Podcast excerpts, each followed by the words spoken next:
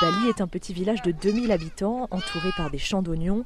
En plein milieu, des pylônes électriques traversent la localité.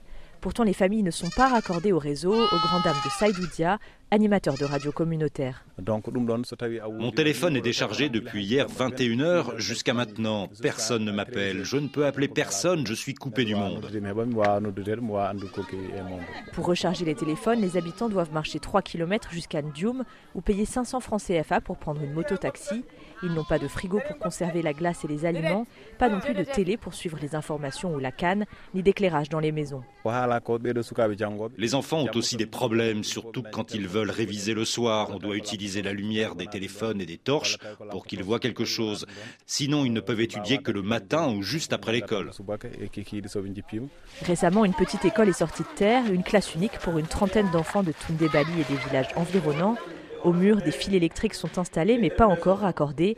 Il est difficile de travailler dans de bonnes conditions pour le jeune instituteur Morsila. Si on avait par exemple l'électricité ici et une imprimante, parfois pour faire des exercices portant sur une image, vous avez quand même déplacé jusqu'à dans la ville là-bas pour pouvoir imprimer. Ça, c'est des dépenses. C'est un peu difficile. Les habitants sont plusieurs fois allés se plaindre auprès du maire de Ndioum, qui connaît donc la situation et avait promis de régler le problème en 2022, sans effet jusqu'à présent.